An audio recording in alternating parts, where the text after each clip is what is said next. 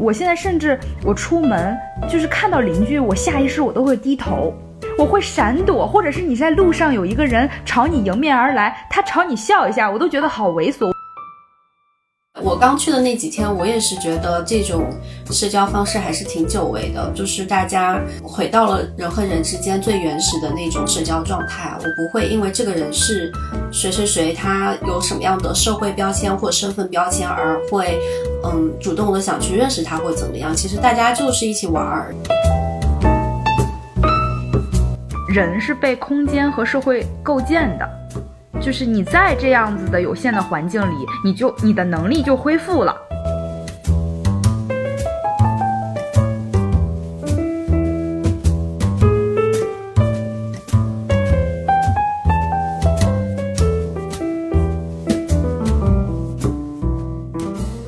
Hello，大家好，欢迎大家回到逆行人生，我是主播林安。我们今天这一期节目会有一点特殊，因为我今天应该不会是以这个主持人采访别人的这个角色出现，而是以一个对谈者或者说是被访者的角色出现。因为前段时间呢，我们自由会客厅北京的主理人，同时他自己也一直在做斜杠青年自由职业数字游民群体的研究，是一个学术研究者。来杭州，我们有线下聊到他最近一。一段时间去安吉的 DNA 有住一段时间，并且在那边做了一些田野调查，他这边有非常多的收获，想跟我聊一聊，所以就有了今天我们这一期节目。所以我们今天的话题主要跟社群社区的构建有关。那牛天，你还是简单跟大家打个招呼吧。好，谢谢林安，大家好，我我叫牛天，然后我主要现在做的职业是呃科研，那么我的研究对象其实主要是呃一。一些呃自由职业者或者是平台的创意劳动劳动者啊这样的人群，呃，那么其实这次也是去完安吉之后啊，我觉得也很兴奋，因为之前我也是呃被临安的实际行动安利了安吉这个小县城，然后这次去了以后，我会觉得就是浑身充满了分享欲。对，所以我就想说，用这样子的一个平台跟大家来分享一下，也也有一些困惑和一些嗯小的观点，还是挺蛮想跟林安交流一下的。嗯，牛天，你这次去安吉的主要目的是做学术调研是吗？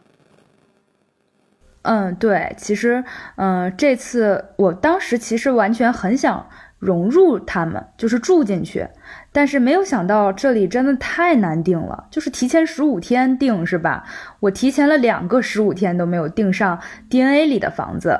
对，所以就住在了周围最近的一个民宿。然后恰逢这次又采茶季，就是我我这次就觉得就是很采茶季，就是他们周围的民宿也出现了一个很奇怪的现象，就是他们不接受提前预定了。就全部是临时约、临时订，啊，就是你你提前十天是没有办法订房的。他说，只是说你提前一两天，两天都不行，提前一天来问房子有没有，才能可能能订上。所以其实这个季节也是安吉的旺季。然后呢，这次其实我还挺想跟连安交流几个在 DNA 的感受。第一个感受就是，我觉得在那里的我，我不知道你去那儿的第一个感觉是什么。我去那儿的第一个感受就是，就什么都不想，就是让你会有什么都不想的魔力。不知道林安当时第一次、第二次去的目的或者你的感受是什么？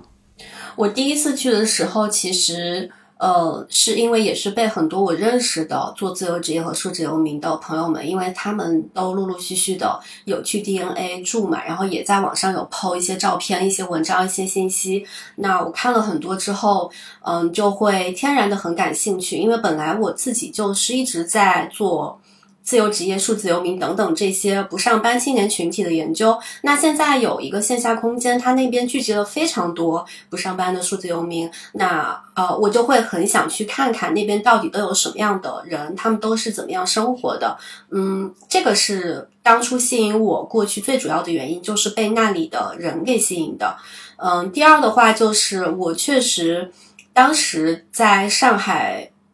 疫情封控几个月之后，然后我基本上也确实有一年的时间没有怎么出去过了，就一直在上海待着。然后那段时间其实状态也不是很好，就觉得还是非常的需要重新走进人群里面，嗯，重新去接触人。呃，有一些产生一些真实的线下的交流和对话，那所以呢，也是这个原因吧，就让我想去一个城市以外的嗯地方，而且那个地方最好是嗯跟城市的自然环境很不一样，那那里又不是完全与世隔绝，还有很多。应该会有共同话题的人可以交流，那我也想去借此机会看能不能认识一些有意思的不上班的人，那也可以延续一下我自己正在做的那个不上班的采访计划。所以，呃，综合这些原因，我就去了。对我，我其实这块就。特别好奇一个点就是，呃，你觉得大城市，比如说北上广这样，其实也有很多这个文创园儿，而且现在也都建立起来了。然后这个文创园里也是也有咖啡厅，有这种共享办公空间，包括在北京有 WeWork、优客工厂等等啊，这样的空间其实便利性和人群聚集也是有的。那为什么就是像安吉这样的乡村，它的这种共享办公空间？会更加吸引你，还是说这两个地方都挺吸引你？它的不同点在哪儿？其实这个是我这次对这个空间比较好奇的一个出发点。嗯，首先的话，我觉得人群的性质很不一样，就是在那里生活或工作的人的性质很不一样，因为城市里边儿。大家不会说就是长期住在那里，就很多大家可能是工作在那儿，然后平时自己会回家住住自己在城市里面租的房子之类的，嗯，所以那种二十四小时高密度共居的这种生活体验，我觉得还是挺不一样的。然后第二呢，就是嗯那边儿就是因为我去之前看了很多，他们公号上定期会去发很多在那边生活的数字游民的一些人物小传或故事吧。然后可以看到非常丰富的一些人群的样本，那你通过这些文章，确实也能感受到每个人都还挺不一样的，而且跟城市里边的自由职业者或数字游民给人的那种感觉也不一样。嗯，所以我觉得人其实还是不一样的。嗯，然后最重要的，我觉得还是环境吧，就是因为我们是长期居住在城市里边的，所以其实对于城市的一些。呃，公共设施、基础设施，或者说是一些各种各样的文化活动、线下展览什么的，包括可能偶尔会有一些呃自由职业或创业或青年群体的那种交流型的线下活动。但是，我觉得总体来说，大家呃的交流和这个互动的方式还是比较城市化的。嗯，我觉得跟 DNA 那边我的感觉还挺不一样，因为那边可能大家，呃，之所以会去那里，可能也是有些人是想去体验一下跟城市里面不一样的生活方式，或者说是社交方式。而且我的一个感受是在那边刚刚去的时候，大家并不会说很好奇你身上的标签，或者说你身份。比如说我们在城市里面参加一个线下活动，可能大家会。比较直接的问你说，哎，你是做什么工作的？你是干啥的？你在哪家公司？你什么职业？但是在 DNA 我会发现，我在那边参加过好几场户外的他们那边接龙的一些活动了，包括呃也住了一段时间。那我发现很少会有人主动的会问你你是做什么的，大家就很自然的在那儿有个活动，大家一起玩一起。参加，甚至可能活动结束了，也没有人会问你说你是干啥的。就这种交友方式还是挺不一样的。嗯，对，呃，刚才连安在上面只呃就是几个空几个点都用了不一样，就是这个高频出现啊。就是你觉得这个不一样是让你好奇，还是说可能它未来嗯真的可以让你成为居住在那儿的理由呢？就是这种这种聚集数。数字游民或者是自由职业者的空间，我觉得最开始应该是一种猎奇，或也不能说猎奇，可能就是好奇心吧。好奇心的驱动，会想在那边去体验一段时间，想感受一下跟我们城市里面生活和交社交完全不一样的那种社交方式。嗯，但是你要说，呃，他会想让我长期在那儿生活吗？我觉得可能打一个问号，因为。呃，城市里边儿，在城市里边生活久了，其实我们会有非常多对城市依赖的部分，或者说，嗯，对城市生活已经没有办法，有一部分是没有办法割舍的部分。那我会对乡村生活产生一定的好奇心，并不代表说我就一定会真的搬到乡村去生活。可能我在去之前，我会呃带着一种。一个一个对自己的疑问，或者说是好奇，就是说，我也很好奇，我去到那样的环境里面，我能不能适应，以及我将来有没有可能真的搬到乡村去生活一段时间，或者说是长久的生活？因为你没有真正的体验之前，你也不可能就是下一个很肯定的，呃，很肯定的一个答案嘛，或者说一个判断嘛。所以，其实我是带着这样一个疑问去的。那你现在就是体验了这两次，你现在给自己的判断是什么？你觉得你未来呃，就是会当是一个 gap 的地方，还是说你可能未来也会移居到那里去？我现在的答案是，可能我还是会把它当做一个 gap gap 一段时间的地方，应该不会说直接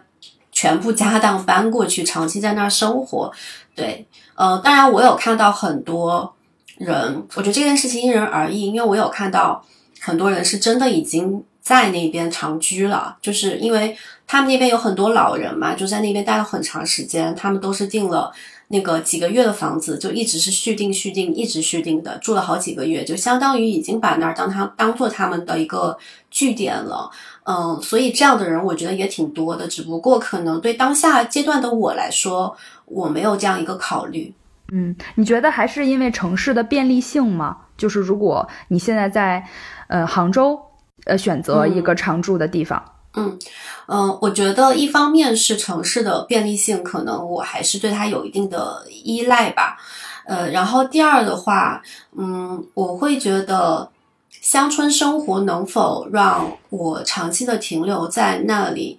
除了说。嗯，它那边风自然风光很好，空气很好。之外，其实有在能够在那边去构建出属于自己的一个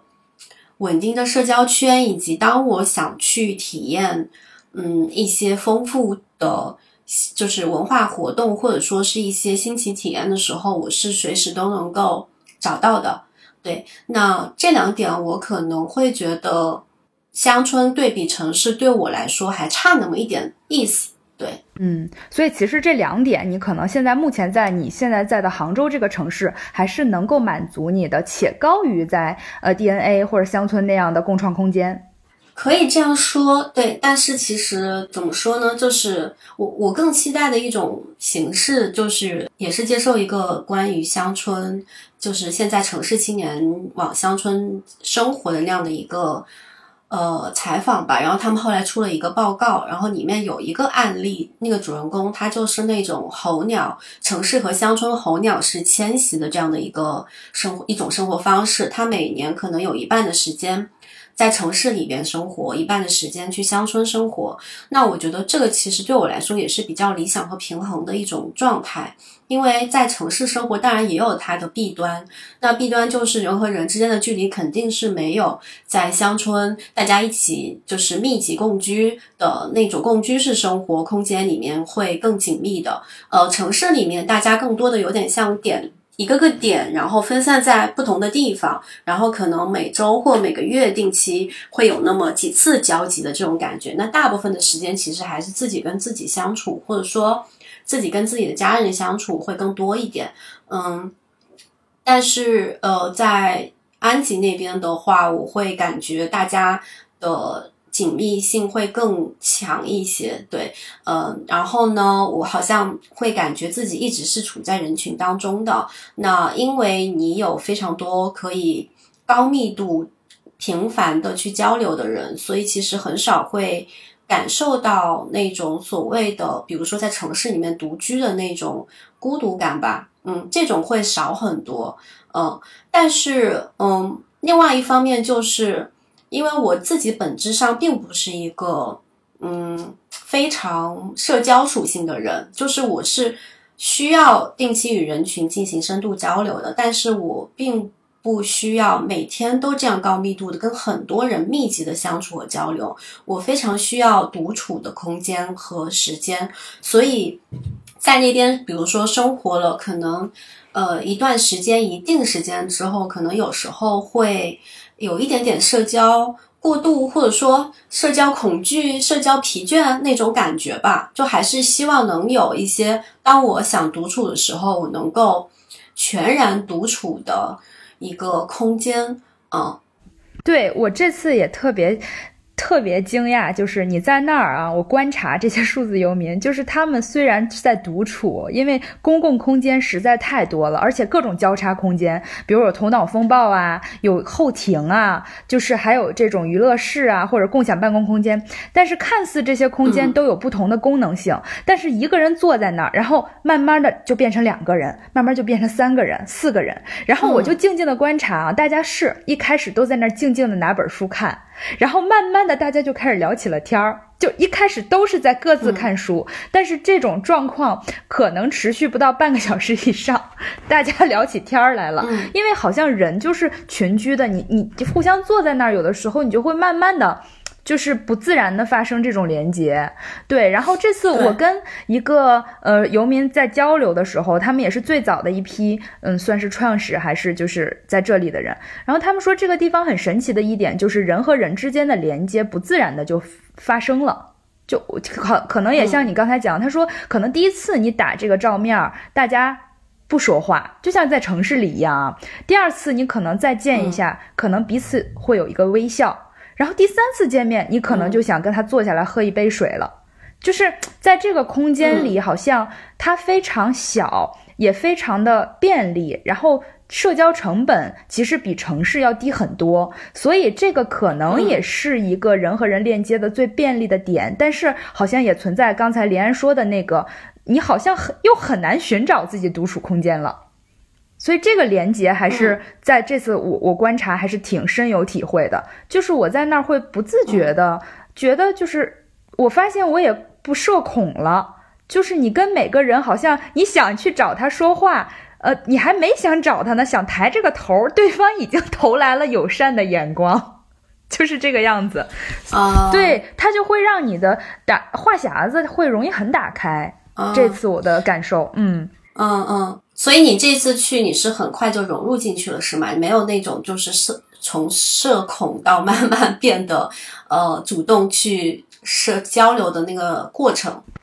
对，其实这次我我我的经历就是我先因为通过咱们会客厅认识的百里嘛，就是我还是如果我的做事风格就是还是希望哎咱那边有熟人儿。啊，就这种会让我心里特别有底，但是后来确实百里也给了我很多帮助，他因为他帮我打开了那边的社交钥匙，但是我觉得就是百里加上这块这个社区的属性，我觉得是强强联合，就是让你有认识不完的人。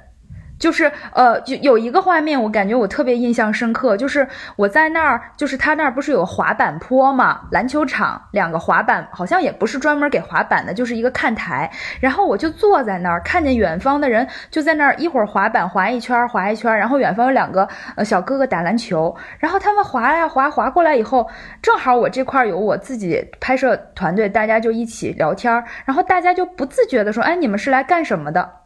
就直接。这样的对话就发生了，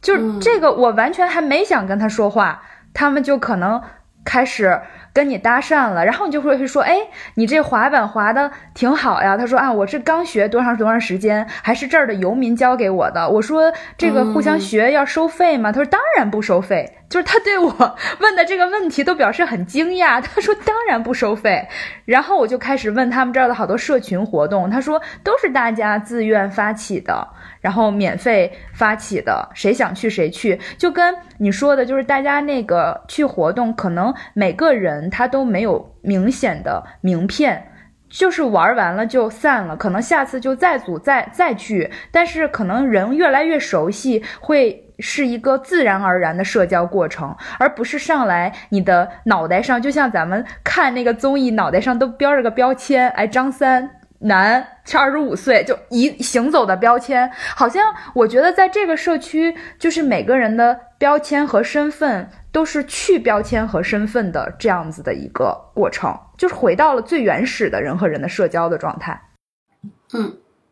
呃，这一点我们俩感受相似。对我刚去的那几天，我也是觉得这种社交方式还是挺久违的，就是大家。嗯，回到了人和人之间最原始的那种社交状态。我不会因为这个人是谁谁谁，他有什么样的社会标签或身份标签而会嗯主动的想去认识他或怎么样。其实大家就是一起玩儿，然后玩熟悉了之后，可能再去互相认识彼此这样子。然后我觉得我这次还特，因为我是去调研嘛，我怕人家打就是不信，就是还是要正经八百的。我还拿了一个我自己的名片，我发现。就是，尤其是你拿出名片的那一刻起，对方的表情都非常讶异。有一个人跟我在访谈的时候，他拿着我的名片，最后卷成了蛋卷儿。然后后来我发现，我说这里的人真的是好奇怪，就是又很有趣，又很好玩。就是他们并没有觉得，哎呀，这个有什么的，是吧？然后怎么样？以及我觉得这边的人，大家都已经去媒体化了。就正好这次我是有一个小拍摄任务，就有。有摄像机，他们其实对于摄像机，后来我私下问了，就是一些人，他们其实是比较反感的，因为被拍和被访的太多了，反而他们喜欢有自己的生活，反而你自己就去交朋友，他们是愿意的。但是，一旦被曝光，其实我感觉他们是嗯逆反的，我有这种感受。是，所以你当时说你要去之前，我不是给你提了个建议吗？就是，就是他们那边已经过去一年时间接受过太多媒体和各种公众媒体，还自媒体，还私人的各种各样的曝光和采访了。其实大家挺不太喜欢被太多人去报道、关注，或者说是以一种猎奇的心态去围观和拍摄。所以当时也给你提了个醒，就是。就是可能是要嗯得到他们的允许之后再拍摄什么的，对，嗯，是的，是的，所以这个也是提前沟通了。然后，所以我从这一点来讲，我我又有特别大的感受，就是就是也是在我这次田野调查，包括和比如说你要去观察的这群人怎样去相处，我这次也有特别大的心得，就是你如果站在外边，用一个镜头或者用一双眼睛去看。其实永远那边的人就是你猎奇的对象，或他就是个样板间，而且他给你展示的那种生活状态，其实你永远 get 不到。但是就像我这次许嵩就讲了一句话，说你如果真的想知道这群人的生态是怎样的，你就要成为他们。所以下次如果有第二次的机会，我就会就真的我要拼死，就就真的是深深度体验，就是要订上这个小房子，至少半个月。在 DNA 里去成为他们，融入他们，可能那个时候我拿回的一些我田野调查和访谈的东西会更深刻。嗯，这次也会有一部分，但是我觉得确实，因为这次有一些其他的任务，数任务齐发，我就会有一个很大的体会。而且确实，我也觉得，呃，可能未来要来的小伙伴，就是大家也可以试着，就是融入这个群。这个这个群体和这个生态，其实不论是你是为了来 gap 也好，或者是为了来观察也好，或者是为了来体验也好，这一定是一个很好的方式。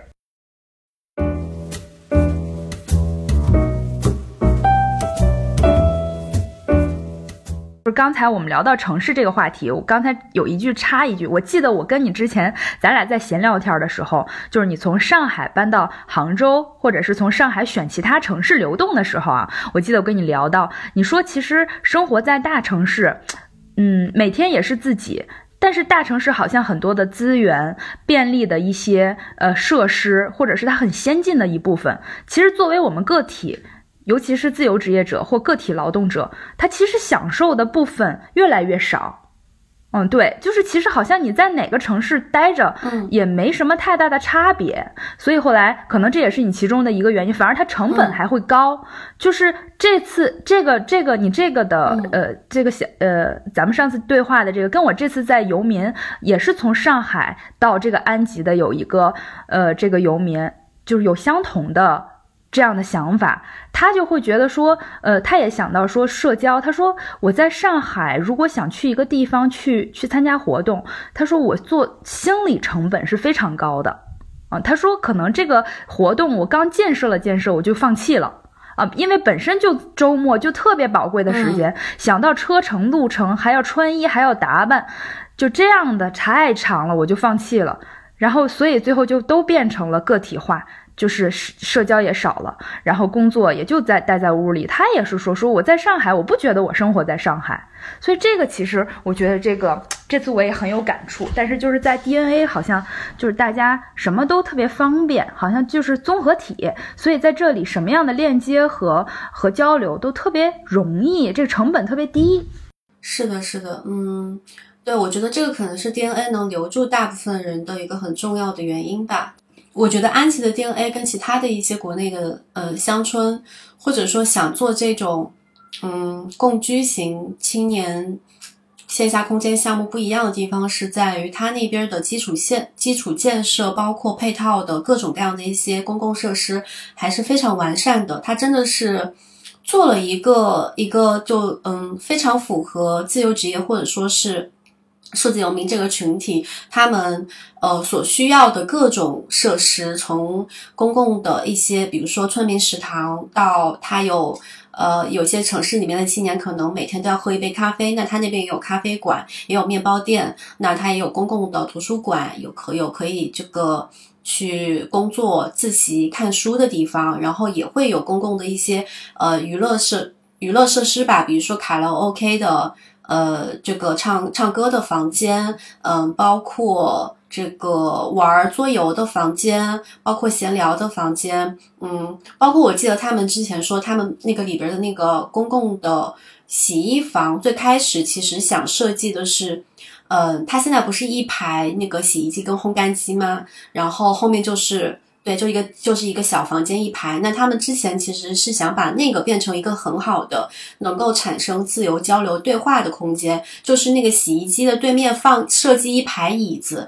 因为大家等洗衣机衣服干和烘干那个过程，其实是很很自然的一个能够产生对话和交流的场所。所以我上次有听到那个老许他们在聊到这个，我觉得还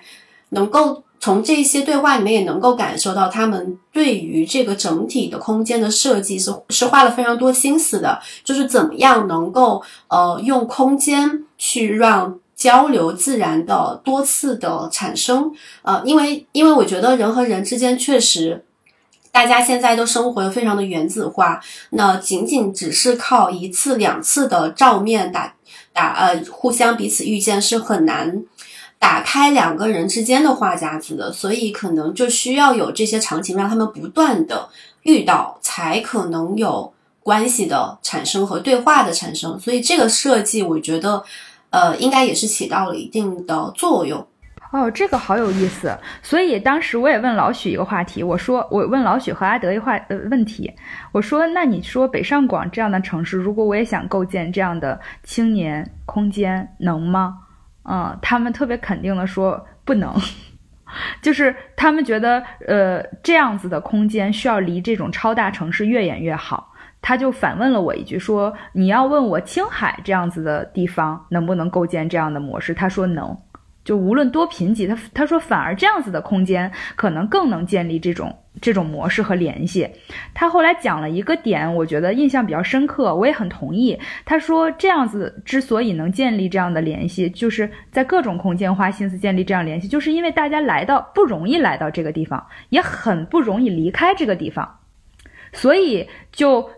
让大家会哎吃住行在一起，或者是呃，我很多社交就是这么自然而然，也不能说被迫是吧？就是自然而然的，你不跟他社交，你也得跟别人社交，因为就这么小的空间时空，所以这个就特别容易发生。所以最近呢，我也会在看一些恋综，我也就特有体会。你看那个恋综，就是恋爱综艺，为什么把一几男几女就非得流放到一个？这个 villa 或者是一个小乡村里的一个度假村儿，是吧？或者是一个民宿里，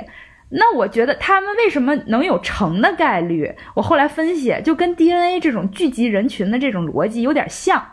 就是他都是在里头有限的空间、有限的资源、有限的人里，我要找个对象。那你不找他，那就意味着别人要找他，然后这时候该死的竞争欲就起来了，他就一定会找这个人。所以就是当选择少的时候，反而现在就变成了一个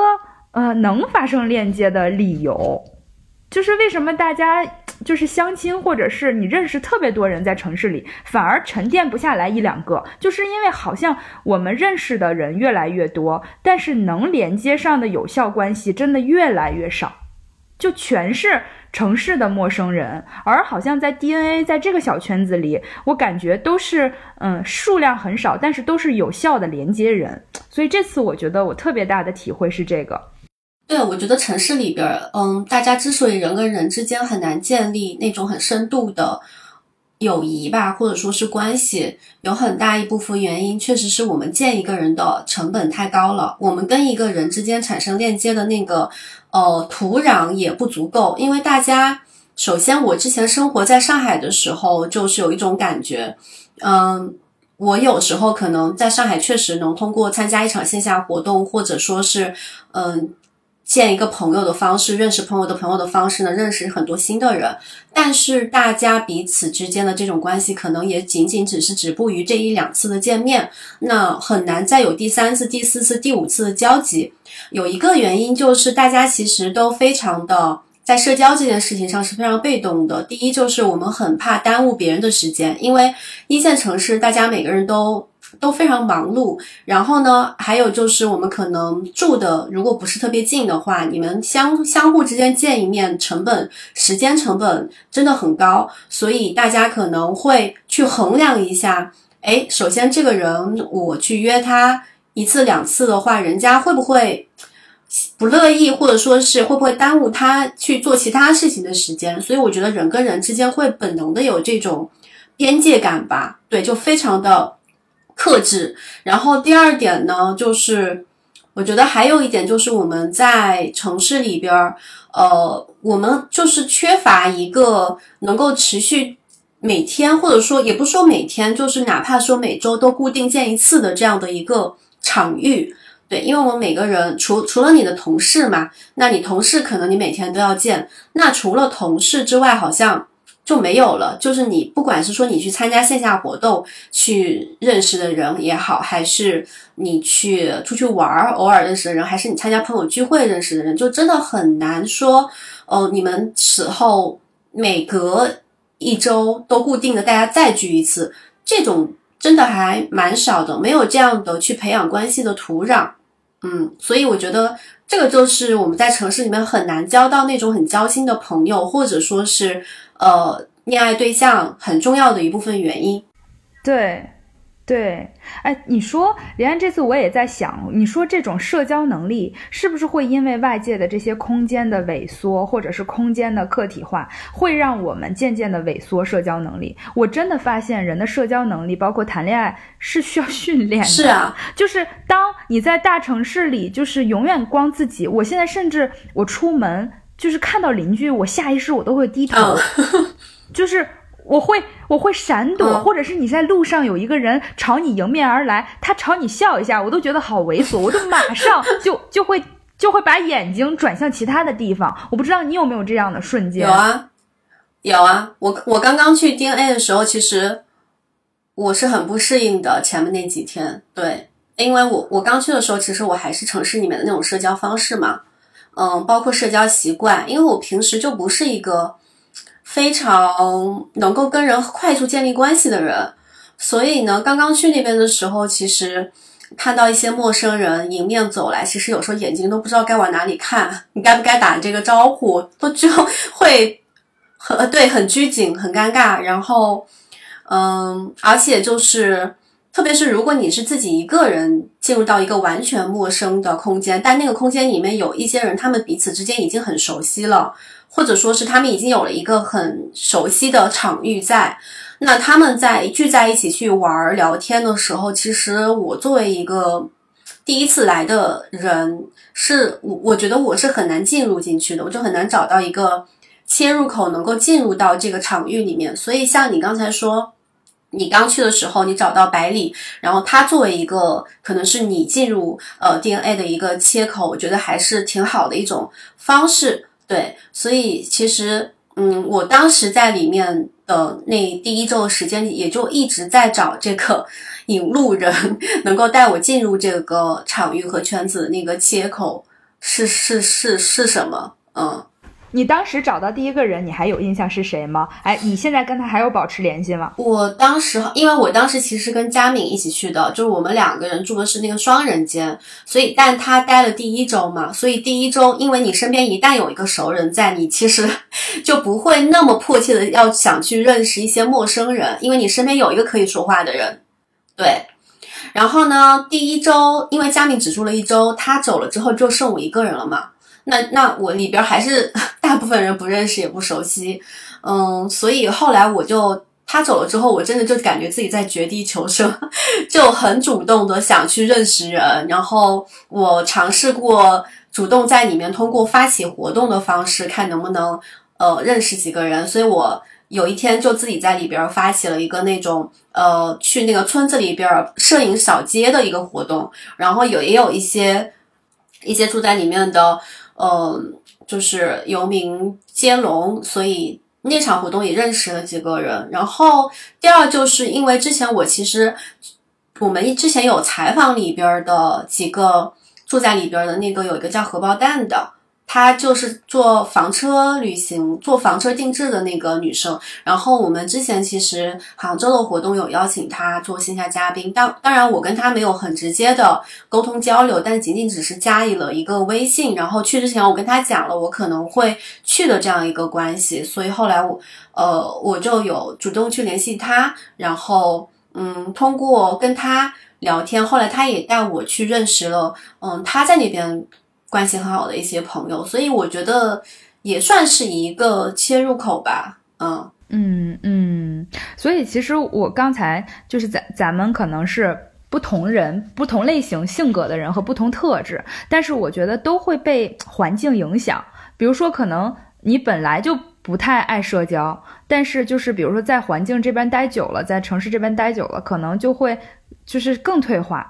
你像我原来可能我觉得我还行，但是我可能因为这工作原因或者是城市生活原因，一个人久了，我就觉得我在我是退化的状态，是退步的状态。然后，但是我觉我就觉得我可能到了 DNA 这样子，这么多人就是自然发生链接，他就又给我唤醒了。就是在那儿，我会觉得很多很多东西，就是在在城市里或者在北京这边，我我现在已经感觉到有的时候社交在北京是刻意社交了，但其实我后来现在再返回来想想，好像这个刻我认为的刻意社交其实是正常。嗯，对我就再去 DNA，我这么一对比，我发现可能我在这儿认为的刻意社交、不爱说话是是应该的，是正常的，但是反而我觉得这是刻意的了。所以我现在感受到了我在城市里的一种就是交流的，嗯，这叫退化、萎缩，就特别。特别的，其实很奇怪。然后就是包括你跟人相处的能力，我发现也在下降。所以我现在特别理解很多大家会说，为什么自己独居，就是城市独居这个话题，就会经常会热搜或者是讨论，或者是独居老说自洽的独居，就说明其实这背后的逻辑是你长时间独独居不太不是一个特别舒服的事儿或舒适的事儿。对，所以我觉得，我觉得这可能也是引发未来什么社会一些问题，包括现在日本不都有孤独死了吗？我现在周围真真有同事开始筹备孤独死了，然后我一开始一开始我觉得听起来很有趣，这事还能筹备啊？对，就是筹备孤独死之前得把自己的一些秘密先烧掉，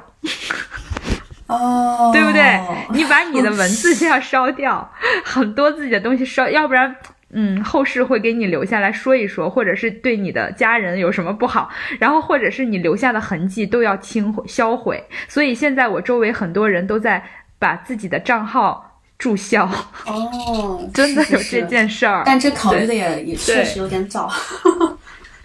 对，可能如果临安要是筹备的话，可能你需要确实挺长时间，蛮久的。你网络上的东西也蛮多的。对，但是网络上既然发出来的东西都是大家能看的东西，对，但私密的东西可能就处理一下就行了。对他们说就开始烧日记，对，然后把我笑死了。所以我其实后来一开始听着很很开心，后来就很好玩儿。但是后来我发现其实这挺可悲，就是之之所以有这样子的事儿，其实背后还是引发了一些问题。所以最近其实我也当时在看，我觉得向彪说了，就是他们在研究附近的人。就是就是附近的陌生人这个课题，我觉得特别有意思。他就是在倡导说，我们城市里的人因为有这样子的社会病，那我们就先尝试发现附近五百米之内的陌生人，然后怎么样跟他建立一个好的关系。那我们通过什么样的方法跟他们自然而然的建立关系？其实我这次也是带着这个困惑到 DNA 了，我发现就是没啥方法论，真的是。人是被空间和社会构建的，就是你在这样子的有限的环境里，你就你的能力就恢复了，我觉得就恢复了。好像哪怕就像比如林安，你觉得你可能不爱社交，但是你看你你刚才讲说你在那样的环境里，你也可能会去找关系，所以其实可能对你来说，是不是可以理解为说，虽然我我我不需要这个，我不是像别人那样高密度需要这样的关系，但是其实。要需要有的时候，它也是需要的。就社交，你看你在大城市里是去找社交，在那儿你可能你会啊，相对需要减一些社交，是吧？可能对你来讲是个平衡。嗯，首先我更正一下，我不是不喜欢社交，嗯，我我可能不太喜欢跟很多人社交，以及在我不太喜欢集体生活。对，但是我其实非常喜欢社交，我喜欢的是人跟人之间深度社交，而且是小范围的社交这样的，嗯，一种方式啊，就可能我跟我比较熟悉的朋友，以及大家可能是比较同频的朋友之间，我是非常想定期大家经常一起聚一聚，然后一起聊聊天，一起出去玩，或一起做一些什么事情的，这个我是很享受的，嗯，但是。但是那种就是高密度的以及啊呃人非常多的那种集体生活式的社交，我是一直都挺有一点点恐惧或抗拒的吧。对，所以嗯，我觉得这个可能是我我上一次自己主动的去 DNA 对我来说也是一种挑战嘛，因为它就是一个高密度共居的空间，然后那儿的人非常多，然后它也其实算是一种集体生活。嗯，所以我觉得我刚进去的时候那种不适应感和恐惧感，可能是来自于这个。嗯，而且还有一点就是，我很赞同你前面说的，一个人在城市里面独居久了之后，其实他的社交能力是会萎缩的。嗯，我因为我去 DNA 之前，我前面有讲，我已经有一年。接近一年的时间没有怎么出过上海了，然后而且这一年的时间里，我的大部分时间是自己独居比较多的，所以虽然说我线上有非常多跟人之间的一些沟通交流，但是我线下的这种跟人之间交流是非常少的。那在那个时时间点去 DNA，确实，呃，我确实会觉得社交能力是有一点点。退化，你不知道怎么样去跟一个陌生人很快的建立联系，或者说哪怕说坐在彼此坐在对面，怎么去产生对话，其实会有一点不知所措吧。嗯，那其实你做的更多的其实一直都是线上的一些内容创意，包括文化服务的输出。嗯，你觉得对于你们这样的博主来讲，或者是平台创作者来讲，线下空间？嗯，是必要的吗？就是或者是未来，你希望不希望不希望把自己的事情走到线下里去？嗯，我其实一直觉得线线上和线下是要结合在一起，才会更平衡和更利于我们去进行更好的创作吧。因为我觉得一个人长期在家闭门造车，其实是挺难的。嗯，就是。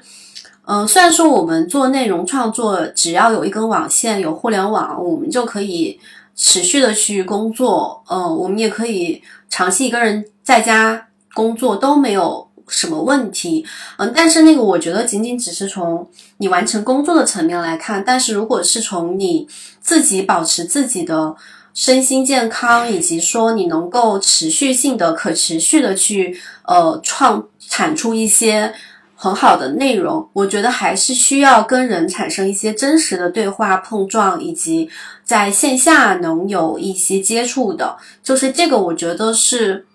对于内容创作者来说是很宝贵的灵感来源。就是去年吧，去年年底，你看这个疫情的政策已经开放之后，包括疫情消失之后，其实我们，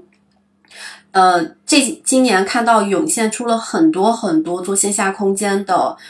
呃，平台、群体、组织，特别特别多。呃，我就觉得其实大家现在就有点进入了一种报复性社交和报复性做线下空间的那样一个阶段。对，就是过去几年实在是太憋屈了，都太憋着了。大家就意识到，哎，其实人跟人之间线下真实的链接和碰撞，原来是这么的重要。可能以前大家能够自由交流的时候是没有这种感觉的，但被憋了几年之后，就是都会爆发出来。嗯，对你最近可不可不可以讲一讲，你最近觉得，哎，哪些事情是线下给你带来特大灵感的一些事儿，让你反哺到你线上的创作了？或者是一些灵光乍现都行，就可以简说一件就好。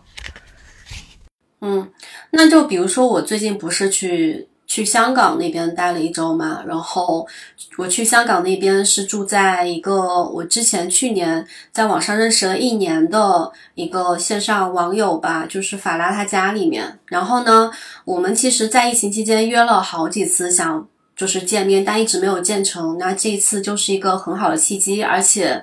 而且我们双方都是刚好有一个假期嘛，就是不没有太大的工作压力，所以我们，嗯，我去香港那一周，我们就因为就有非常非常密集的一些交流、沟通和对话，其实每天就走在路上都都一直话不停，而且我们聊的话题每天都不一样，而且我觉得还挺。深刻的对，就是可能，嗯，有会聊我们关于职业发展的思考，也会聊原生家庭，聊亲密关系，聊女性的成长，女性的年龄焦虑，还有就我们父母的一些养老问题，就是我觉得就是无所不聊。那这些话题也其实都非常有公共价值和公共讨论的空间，嗯，但是就是。嗯，我们当时还感慨说，哎呀，我们每天聊的这些东西，如果我们身上有挂一个麦的话，把它及时的录下来，其实都是非常好的，嗯，内容。对，所以。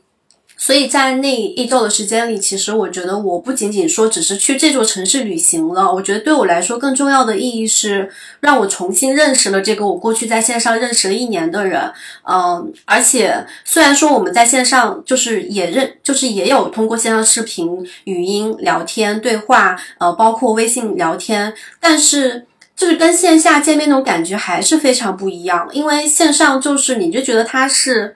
还是有一些局限性，而且大家隔着屏屏幕交流，多多少少会有一点点端着。那线下的时候，真的就是你真实的一个人的说话的语调是什么样，他高兴的时候神态是什么样的，他的语音是什么样的，包括呃你们很开心的时候那种雀跃的心情，我觉得真的是。隔着屏幕感受不到的，所以我就觉得这一周的时间对我来说是让我重新认识了一个新的人，而且我们建立了更紧密的连接。所以我这次回来之后就觉得，这种所谓的共居的意义，或者说我们走到线下去跟一个人真实的生活在一起的意义，可能就是在于，呃，我们每个人其实都非常原子化，我们也非常的渴望与同频者、远方的相似者去产生一些。真实的交流，发生真实的对话，去认识一个真正的人，他不是隔着屏幕那端的一段声音和一段语音，或者或者是一段视频。所以这个对我来说是非常非常大的一段感触。对，就哪怕说我现在已经回到杭州待了一周的时间，我还是会觉得哇，就是在香港那段期一周的时间还是非常的。美好的，而且我希望今年这种就能够去不同的城市，去认识一些过去呃在线上想认识的朋友，跟他们共同生活一段时间的这种愿望，就是非常的强烈。嗯，哎，我觉得这个就是一个一个线上走向线下。或者是互相能够启发的一个特别好的感触，那就是如果说现在你在做线上的部分也也比较多嘛，你现在线上也有很多社群，嗯，你未来有没有打算把线上的一哪些部分带到线下，或者是把你刚才说跟，比如说法是法拉吗？对，香港 这个这个女孩，对对对，在线下这种体验，能不能就是会反哺到你现在做的事情当中？嗯，我觉得肯定是会有的，因为其实我们去年在策划今年我们要做什么事情的时候，就有想过，就是要不要做一个线下空间，它不用很大，但是。嗯，它能够承接承载一部分我们线上社群里的一些群友，当他们想在呃线下我们产生一些交流的时候，那我们不管是办线下活动，还是共居一起共居一段时间，还是说在线下去做一些嗯课程或者说工作坊，就是它会比线上我们隔着屏幕去交流去学习会更。应该会人和人之间那种链接感会更不一样嘛？对，就这个其实一直都是我们想做的事情。对，其实我们线上的大部分的板块的内容和工作都是可以把它搬到线下的。而且我们有一个观察，就是因为我们去年前几年一直在做线上的那种社群营造，就是比较多。我们是营造一个线上社区的那种氛围感，嗯，但是。其实线上社群里面，大家很多时候彼此之间都都是一个 ID 或一个微信头像，就不知道最后背后那个人他长什么样，他声音什么样，他的性格是什么样。所以这种线上的交流，其实很多时候是有非常多的局限性的。呃，虽然说他们也能通过线上的这种沟通交到一些朋友吧，但是如果我们在比如说某个城市，呃，举办一场线下活动，然后他们那些曾经在线上有过密切互动的人，到线下来再去见一面，然后呃彼此熟悉了，再重新回到线上，你会发现那个社群是更活跃的，就是他们会更愿意去交流，去在群里面说话，呃，因为他们感到更安全了，他在线下真的认识到这个人了，所以就是一个很有趣的现象。其实你线上通过线上认识的人，在线下。呃，建立一些真实的对话链接，再重新回到线上的时候，他们也会更加有这种表达欲，也更愿意去交流。这个还还是挺有意思，所以我们其实一直还挺想去呃，把我们线上做的各个板块，有机会的话，也把它迁移到线下来去进行。对，哎，我觉得你刚才讲的这个也是我在学术中观察的一个特有意思的现实现象，就是现在其实很多所谓的自由职业者或者平台创意什么写手之类的，他们确实是从线上生产，但是他们现在开始游到线下，从线下比如找灵感，像你刚才讲的说，其实内容生产者最大的灵感就是来自生活或者是人，然后但是其实他们最后再反哺到线上，反而这种连接和生产的这种动力会 double。甚至 triple，就它好像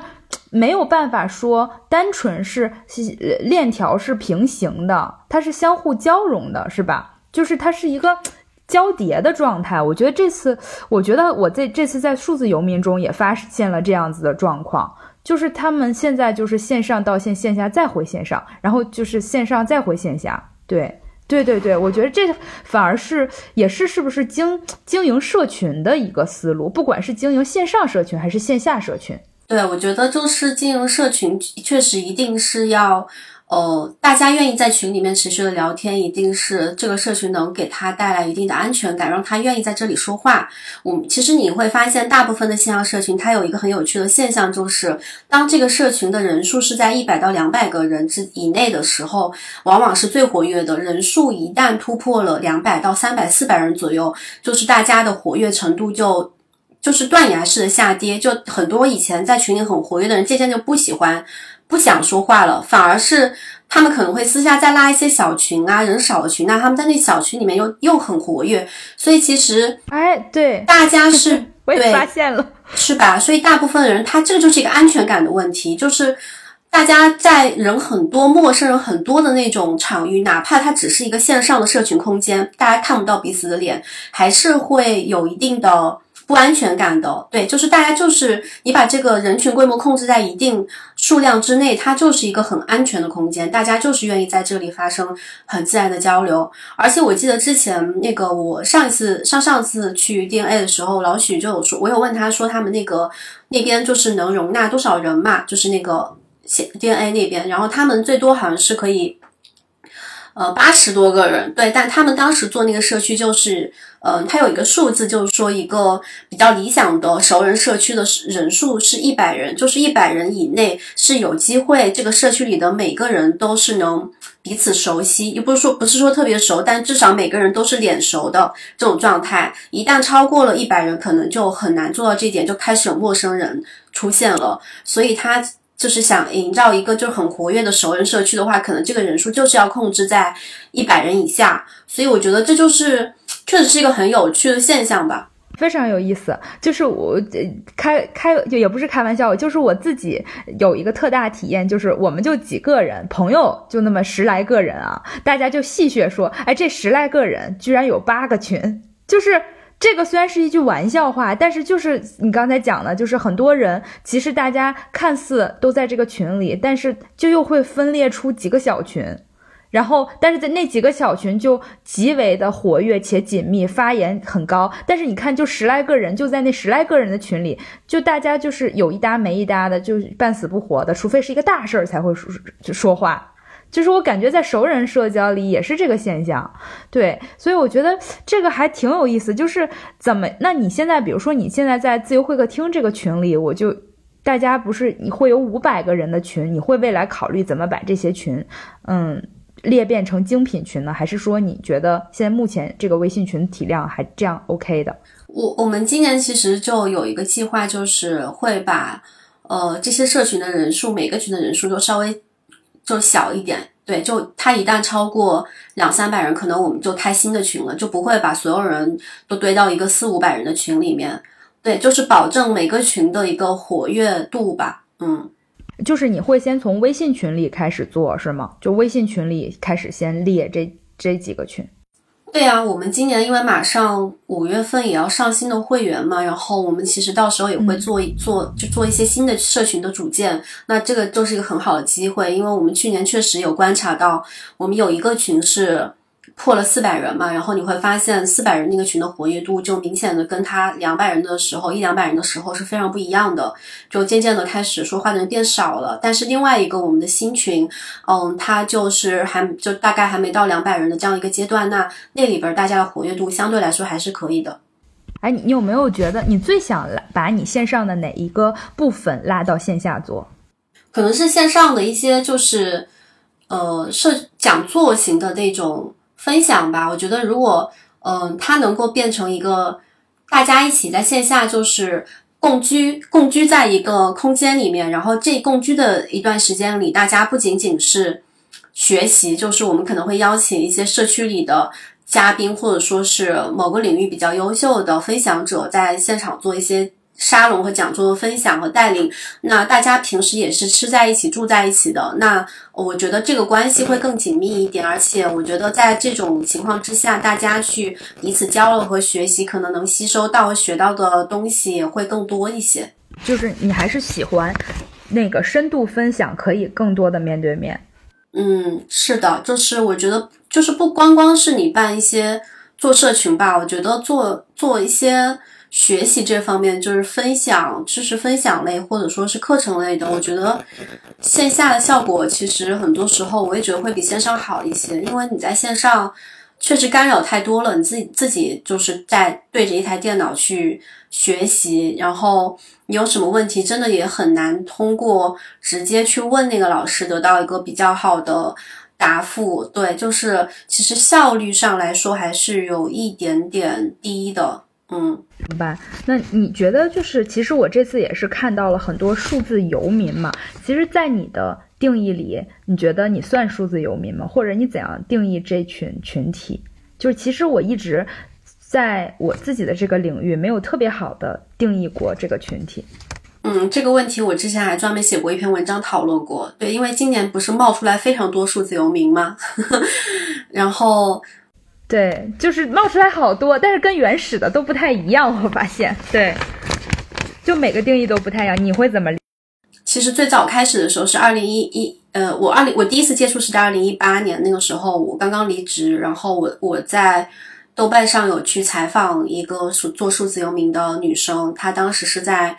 嗯，主要是在海外不定期的去做旅居，而且她每到一个城市，可能都会生活。好几个月的时间，然后再换下一座城市。我觉得他那种是真的就很数字游民的状态，而且数字游民这个概念本来也是从国外传进国内的嘛。而且其实，呃，在二零一八年、一九年就疫情但是发爆发以前很长一段时间，这个概念都非常非常的小众。就是你去跟身边的人说数字游民，很多人都不知道是什么，可能还问一下你，哎，数字游民是干啥的？是一个是一个词吗？还是什么？就是那个时候很多人都对它很陌生。那。嗯，今年、去年、去年年底的时候爆发了之后，我觉得其中有很大一部分的原因也确实是跟 DNA 有关，因为很多媒体采访 DNA，所以就把数字游民这个概念给破圈了，让它提前破圈了。然后在这之后，我发现好像很多人都会说自己是数字游民，就是他们对数字游民的定义可能是我只要是呃。我只要是远程，也不没有，就是不在一个固定的地方城市生活和工作。我呃每隔段时间去不同的城市旅居，哪怕这个旅居或旅居或旅游的时间只有一周的时间，或者说是半个月的时间，可能也会定义自己是数字游民吧。对，呃，但是我我可能会觉得，就是真正的我过去接触的最早一批的数字游民，他们的这个。嗯，他们会更加居无定所一点，然后他们会更加的嗯漂漂泊一点，然后他们确实这个呃旅居的一些城市都是非常的符合那些数字游民排行榜的那些城市要求的，就是因为数字游民他们会去会去选一些能够让他们地理套利的城市，就地理套利的意思就是你可能呃。这个赚赚的收入是美金，或者说是一线城市的收入，但是你会去一个消费水平更低，然后物价低廉、风景优美的城市去生活，那你其实对对对那边的人，这是一个呃，也不说就是消费升级吧，但是你花更少的钱消费升级了，所以我觉得那种生活状态应该是数字游民他所追求的呃生活状态。对，那可能跟今年大家的那种。呃，就是换各个地方去旅游或旅行办公那种状态还是不一样的，所以我其实一直觉得我不是数字游民。之前有经常会有人来找我说什么聊一聊数字游民，或者给我贴个标签说我是数字游民。我我基本上会说我其实不算严格意义上的数字游民，因为我我根本就没有真正意义上的游起来过。对，因为数字游民他们，嗯，他们就是甚至可能都没有一个很很固定的就是。生活的城市的，然后他们的东西都是非常少的，他们就可能一个行李箱、一个背包，或者说最多两个行李箱就能把他所有的家当都装下来，这样方便他去世界各地旅居生活。他们不会在一个地方生活很长时间，然后呃有非常多的家当。那像我这种就肯定不可能，所以我觉得我不定期的出去只能算旅行办公。对对，我记得当时你说你从上海搬到杭州的时候，还要在 朋友圈是把这些东西说，哎，我真的游不起来，因为有这么多东西，是不是？我记得有一条这个，对啊，所以就是就是我非常同意你刚才说的，其实很多人现在就是觉得自己就是旅居办公就叫数字游民，所以这我也非常困惑，我还是觉得要回归到最原始的那个地理套利。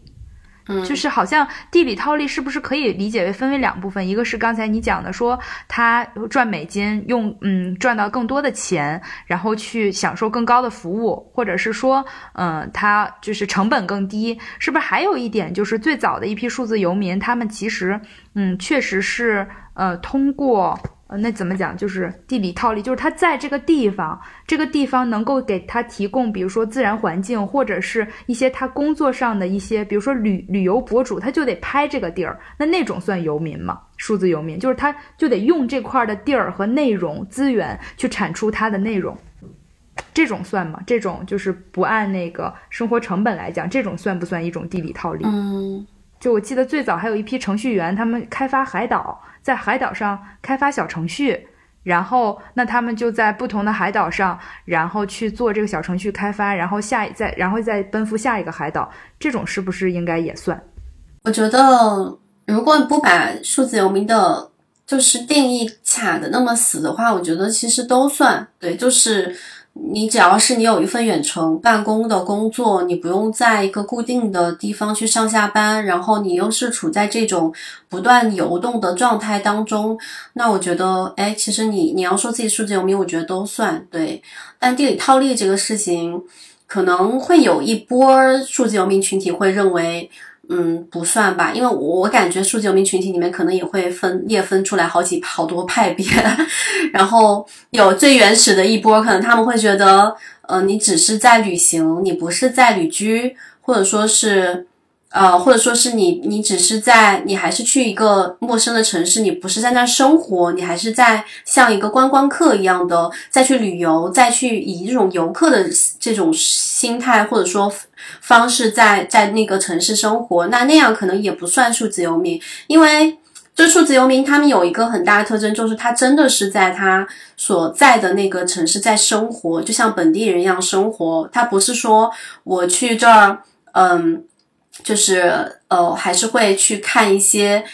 景点呐，或者说是像游客一样去打卡、拍照、吃好吃的食物，呃，吃美食什么的。可能他更多的就会哎租一个房子，然后像本地人去逛菜市场，然后去买菜，自己在家做饭，然后可能。不需要每天定很满的行程，我今天上午要去看哪个景点什么什么的，他就是还是正常的按照自己在呃以前的城市该什么时候工作就工作，那呃工作结束之后再出去随便走走这种的，嗯。那其实我觉得你是不是，如果以我对你的观察，你是不是也是会喜欢到一个地儿，也会去融入他们？虽然你没游起来，但是你会用喜欢用游民的方式去到一个地儿去体验。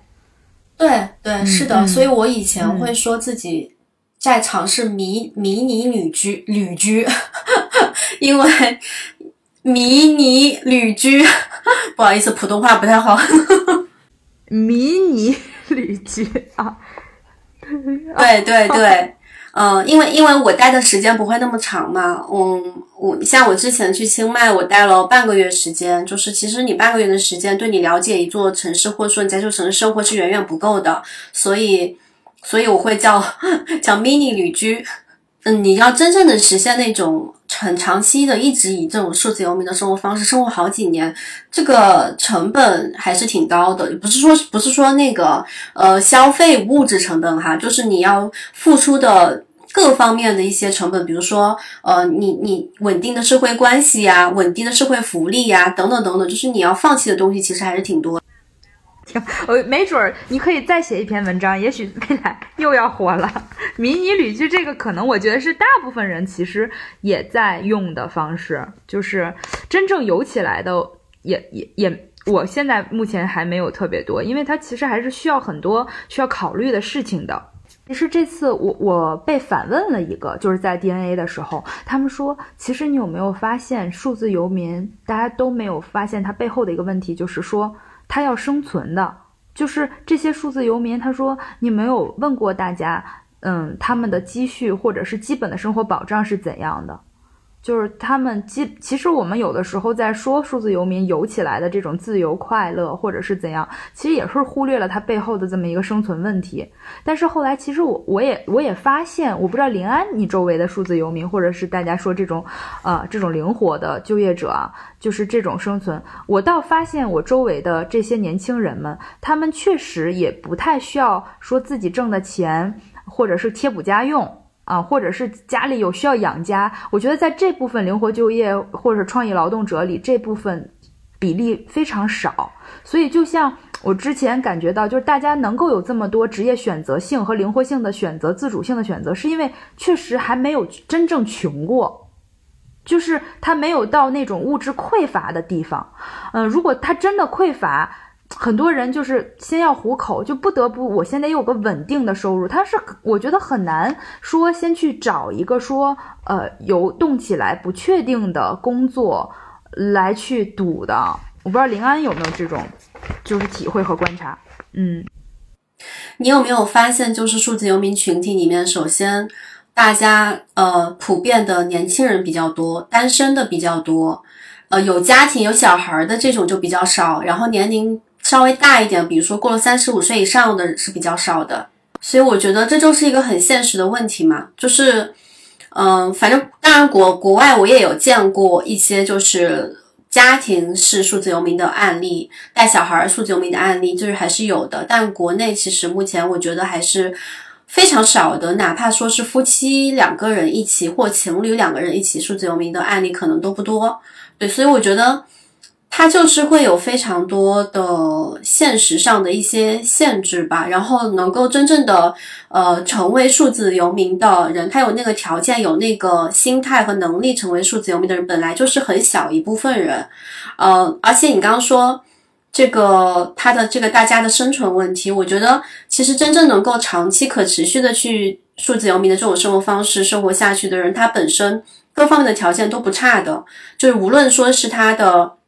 这个学历背景，还是呃家，还是自己的赚钱能力，还是说他的职业背景，还是说呃他的语言能力，就是整体来说，我觉得数字游民是一群被筛选过的人，就是可以选择这种生活方式的人是被筛选过的人，并不是说人人都可以去过这种生活方式的。所以，嗯，所以我觉得现现在可能有一种风气是，好像大家都非常想做成为数字游民，但是。可能我觉得哈，我觉得可能是这几年他在风口上，大家会就是非常的觉得像一种潮流一样去追逐它，但是可能再过几年，他会慢慢的，就是经历过一些时间的沉淀之后，会发现，呃，有一小波人可能继续还在过这种生活方式，但是大部分人可能还是会回归到自己日常的生活当中。啊，我同意同意，就是其实，嗯，就像咱们之前好像一直在。呃，有一个线下活动，说自由职业者有门槛儿吗？好像我们在深圳的有一次，最后问的这个问题，其实我们当时都有一个共鸣，就是真的自由职业者的门槛还真不低，就是他需要的东西可太多了。同样，现在问到数字游民这个问题上，我我觉得你刚才讲的说那个被筛选过的，而且以及他们的起步和基础，其实都还相对比较高的一个状况。就是他没有匮乏过，甚至他比一般普通的上班族他的条件还要好，好像他才有这个心态和底气去游起游先游。也许他游的过程中也会失败，但是他可能比别人先有底气，先能能游。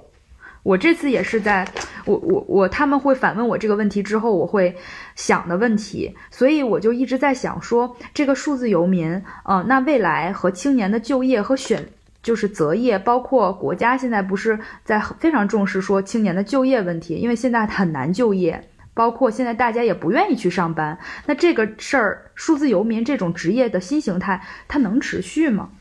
我就一直在想这个问题，还是说它确实因为它就是一个风口，灵光乍现，它就火这么一下，它只是一个形态，它就没了呢？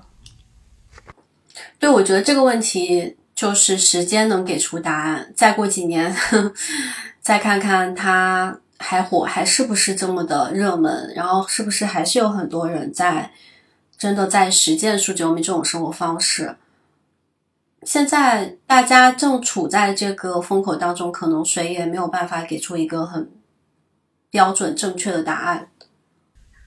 对，但是能出现，我觉得就是一个代表着我们的经济和人智、心智和和这个。这个心智发展到一定阶段的一个新的产物和趋势，好像确实我们比以前更更好了，可能才能出现这样的选择。其实这只可能是不是可以理解为一种选择？那未来如果会更高，也可能我们自由度更高的时候，可能有其他的新的这种工作方式。所以说，这是不是可能是在哎，也是一种游动的状态，在游动过程的一种新的职业形态，可以这么理解，它也不是一种固定的。哎，这种状态，我觉得就是未来它的工作形态，包括我们的这个职业发展的形态，一定不是像过去那么的线性、那么的固化，呃，会变得更多元，然后更流动性。我觉得肯定是一种趋势吧。对我觉得，嗯，大大家现在这个整体的社会发展到这个阶段，包括我们这几年过去的很多很宏观的一些大的那种语境，也在开始慢慢的去。崩塌吧，包括你看这几年都是各种大厂叙事，以及那种，呃，要去一线城市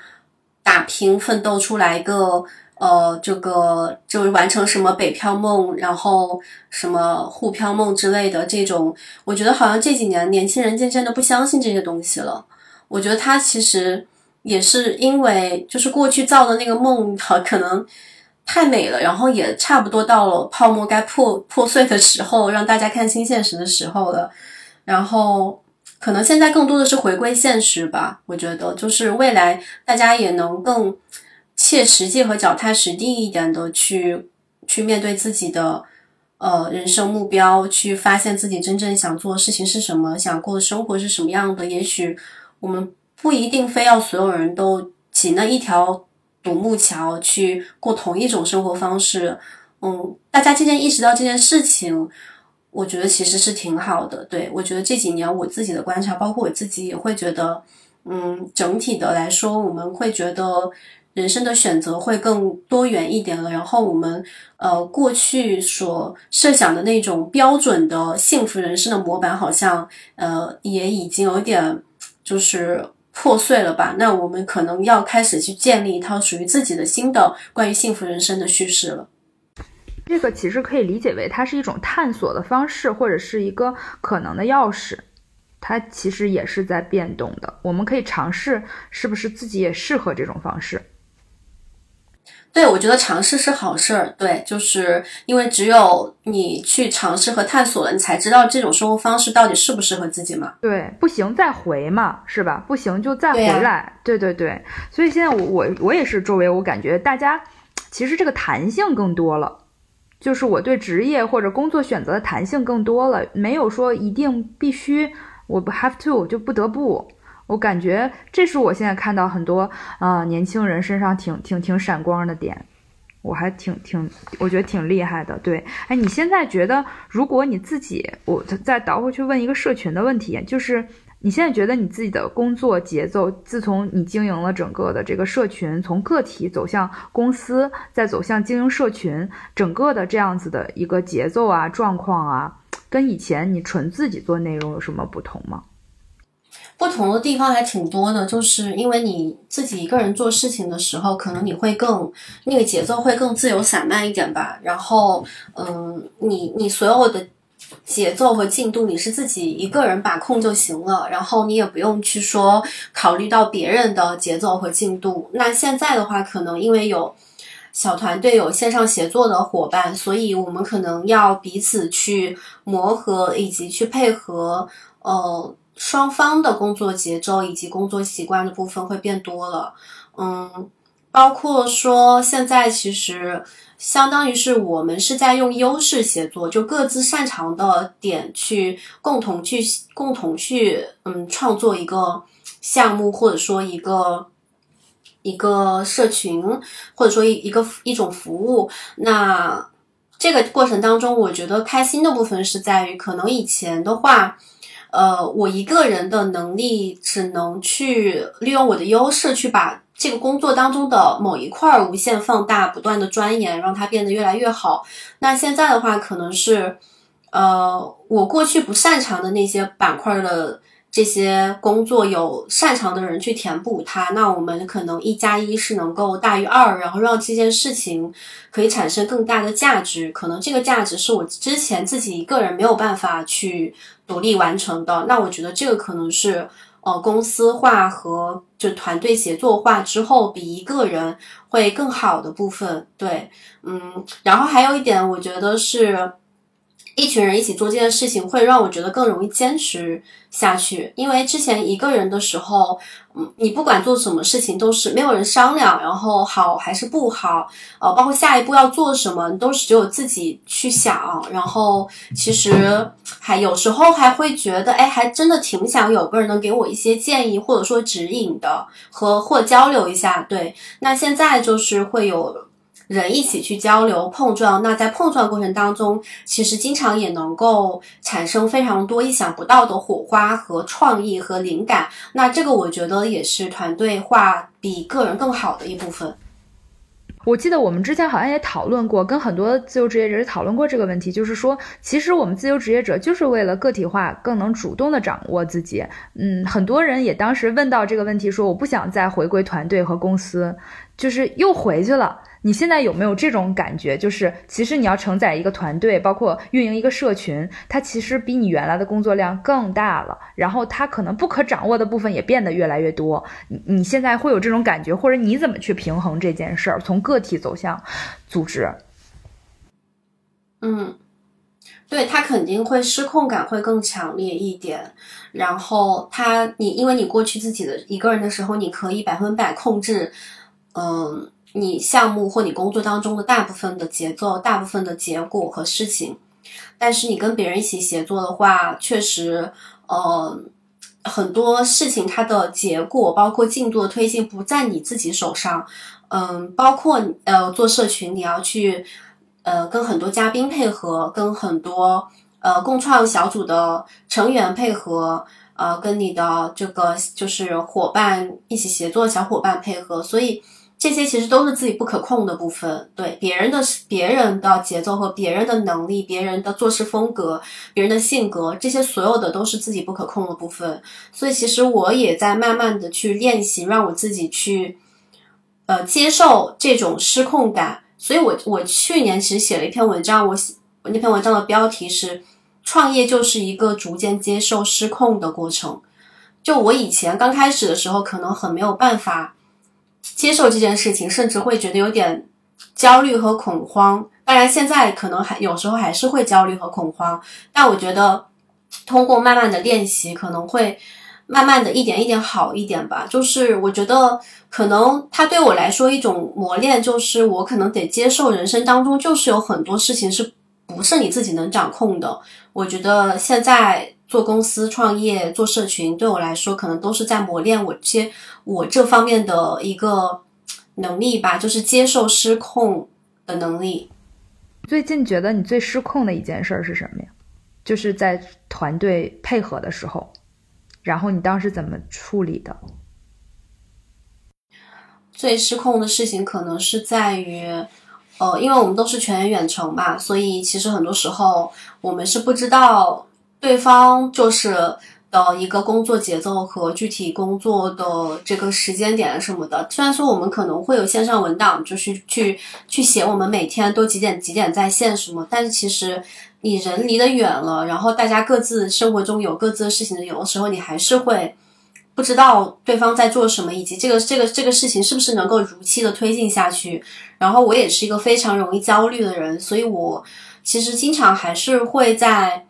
呃，线上表达出我的焦虑感，就哎，这个事情咱们能如期进行吗？或者说，就是你你最近做到哪一步了呀？然后就是可能会希望对方能够一步一步的去跟我去沟通一下他的进展什么。但可能有些团队的小协作伙伴，他的风格就是有自己的节奏感，以及他可能并不是一个喜欢实时去跟你同步的人。所以就是在这个过程当中，其实。嗯，有时候会有非常多的不安全感吧，对。然后我我可能曾经一度也非常被这种不安全感困扰，其实它也就是一个失控的失控的那个过程嘛。然后最近可能我有一点点想通的就是，嗯，你可能线上远程协作，这就是。呃，你既然选择了跟这个人一起协作，你就要尽可能去信任他、相信他。呃，大家一起协作的前提条件是彼此认可，就可能相信对方的能力，相信对方的，呃，交给他的事情他一定能完成。那我就尽量去减少自己在这个过程当中，就是过程当中的焦虑。我可能就是更注重结果吧，我我会强迫自己更注重结果，而不是去焦虑那个过程。对，就比如说，我前段时间就给自己列了一个清单，就是我把我每次焦虑的事情给记录下来。因为焦虑的当下，我我当时很焦灼，那我就把这个焦灼的状态和为什么焦灼和焦担心的结果记录下来，然后每隔段时间之后，我再回过头来看一下，我当初焦虑的那些事情到底有没有发生。那如果最后就是发，就是焦虑的事情大部分都没有发生。那下一次我再遇到类似的情况的时候，可能我的焦灼感就会少一些。有没有你就会也主动控制一下自己的行为？比如说以前我可能催这个事催三次，那可能现在我会抑制自己的催促，就可能就是催一次。就有没有这样子？对，我会克制自己，就是。去不断的去问的那个次数，对，然后我就尽量，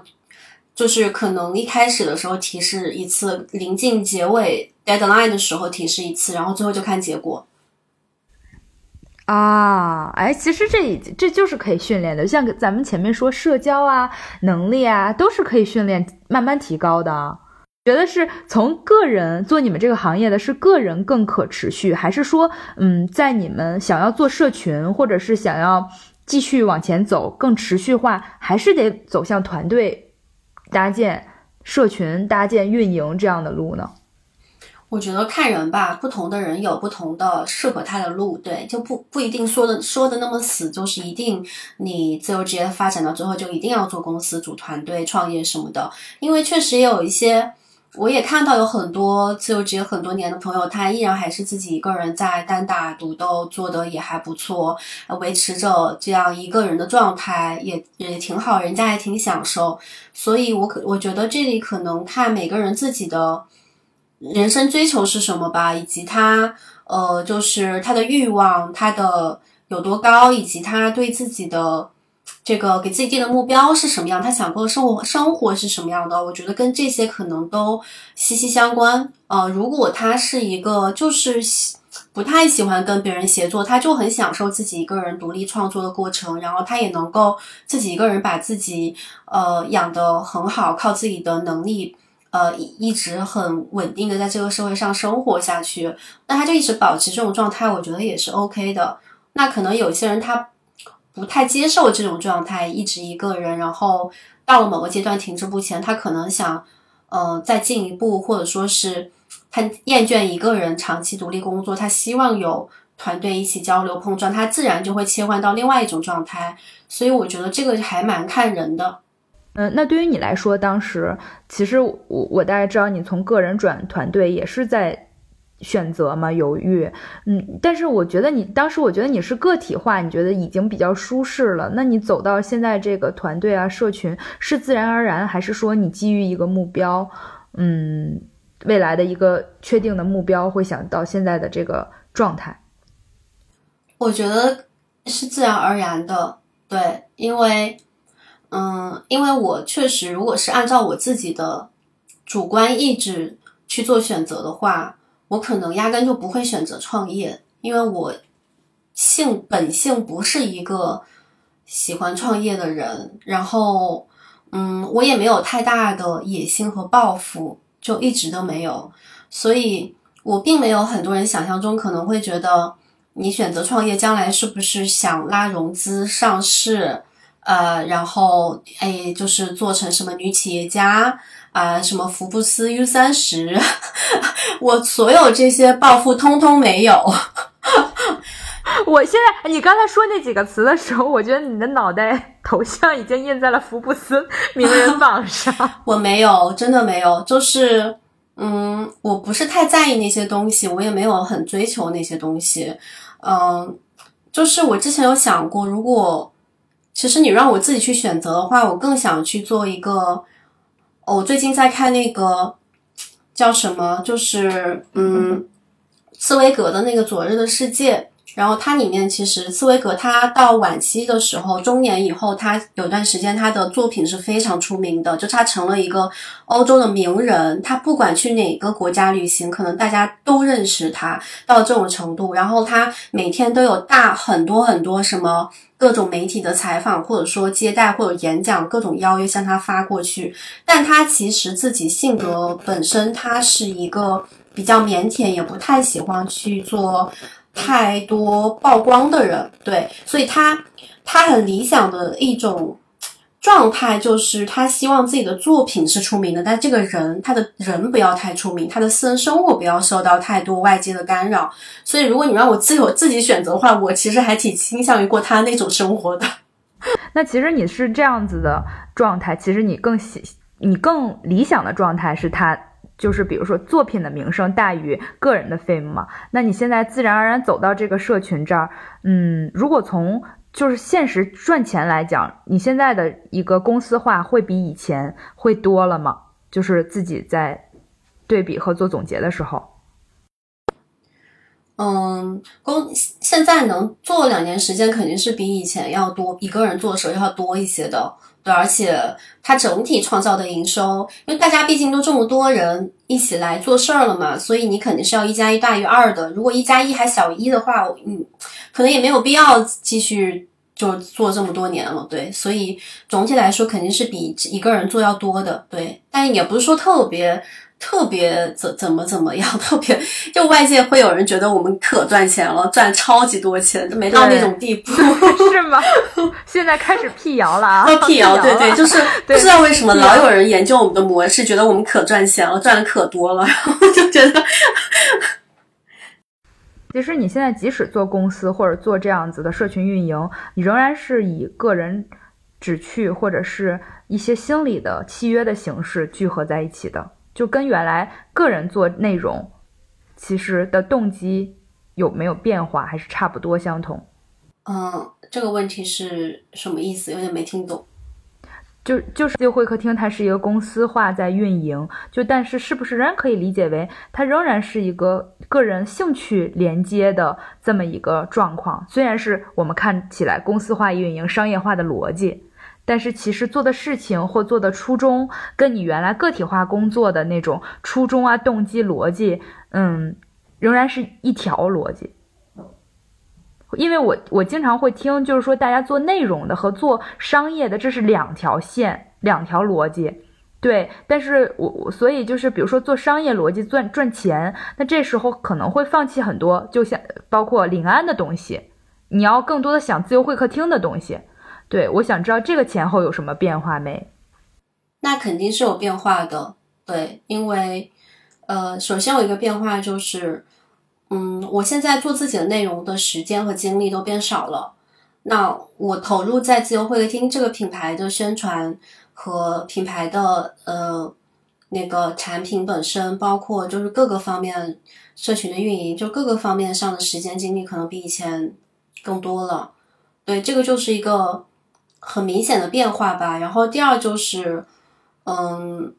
你去赚钱的方式和思路可能也不一样。那以前自己做的时候，嗯，可能更多的还是靠一些就比较简单，靠自己的一些技能和影响力变现吧。那现在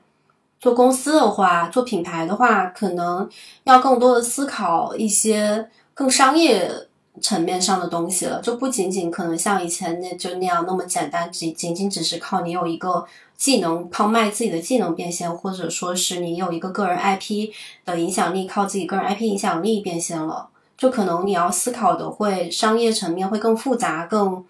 更多一些，嗯。当时，嗯，刚才咱们讲到说，你慢慢的走向公司化和组织化，其实是自然而然的过程。那当时走向自然而然的过程，你觉得是哪个点是让你到那个点了？因为其实，嗯，就是要走向商业化，就意味着你自己很想做的这些事情，它就慢慢的消减了嘛。那你你又面临着这种忍痛割爱，又又面临着公司化，是因为，嗯，比如说是因为你有希望在在。金钱上赚的更多，还是因为你的社群确实膨胀到了一个你觉得必须要去用公司化运营的一个状况？我觉得这我背后这个思考更多的是，我呃，当然它它肯定是会有赚钱的部分的考量，对，就是你怎么样能够在进下进入下一个阶段。那第二，我觉得除了这个之外，更主要的是在于，我会觉得自由职业的自己一个人单打独斗的这种赚钱模式，它不是很可持续。就是你可能这几年你可以赚钱，然后你可以活得还不错，但是，嗯，它依然是一种售卖单位时间和自己的技能去赚钱的方式。那你还是在给很多个不同的甲方和老板打工，嗯，对，所以我觉得它是一种很被动的状态。我当初之所以下定决心说。要创业，要做一家自己的公司，一个自己的品牌，其实就是化被动为主动嘛。因为你自己去选择做这样一件事情，你自己去制定它的目目标以及就是收入的来源的方式，我觉得它的主动性会更强一些，而且它更可持续一些，嗯。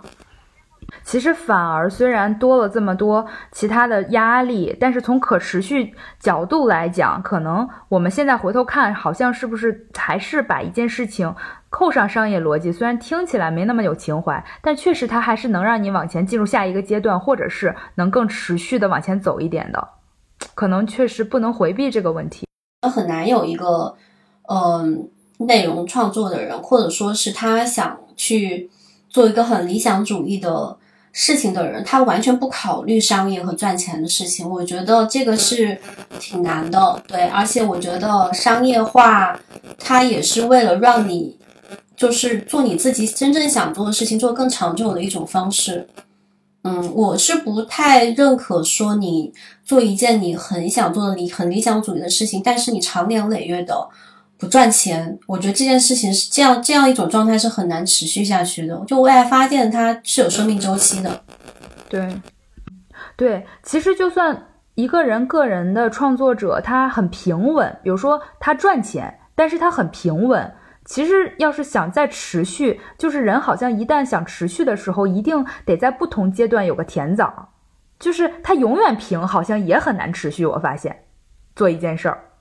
就是还是得有点变化，所以我可能觉得，就算是公司化和团队化，它可能，嗯，它可能会有一定的风险，但是它能让你这个个人产生心流和甜枣，我觉得这可能也是持续，哪怕一小步或者是小退步，我觉得这也是一个好事儿，变化啊。所以，我这次对对对，我刚才这次我去 DNA，我发现有很多人，就是他们自己就觉得自己收入不稳定，但是我发现他们说收入不稳定的时候，他们的背后不是说他这今天有明天没有，其实是他没有到达一个自己觉得可以去养自己创作的那个稳定的状态，他都把这个叫做不稳定。就是还没有调到那个很舒适的状态，我发现他们这么理解的不稳定，就是他们还是挺想做自己想做的事儿，但是前提是我得用商业的办法先让自己达到一个稳定的状况。我感觉他，我这次对这个收入不稳定，我也有了一个挺大的理解。嗯嗯，对，因为其实人只靠做自己很喜欢的事情去活在这个世界上，其实是一个很小概率的事事件。就可能大部分时候，我们确实得去做一些自己没那么喜欢，但是擅长的事情，去解决温饱的部分，然后可能再去用多余的时间和精力去考虑那些，嗯，不赚钱但喜欢的事情。